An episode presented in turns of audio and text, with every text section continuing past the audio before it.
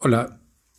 Quienes saben dicen que las emociones son pensamientos encerrados en nuestra cabeza que no pueden expresarse con las palabras de uso diario y que para poder explicarlas recurrimos a cosas como imágenes y metáforas. Si una emoción se siente en el cuerpo, eso es una sensación. Lo siento, siento miedo, me erizo, se me pone la piel de gallina, siento vergüenza, me pongo colorado o siento culpa, pero prefiero dejarlo de culpable para quienes cometen un delito.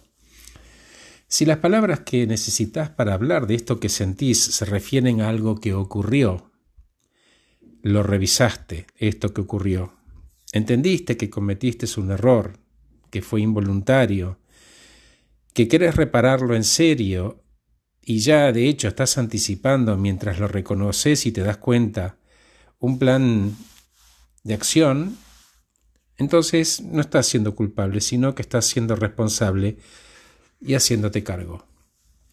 Porque una, una, autoestima sana siente que a pesar del error cometido merece lo mejor, porque ella también tiene muchas cosas buenas que ofrecer a otros. Y cierro con una imagen.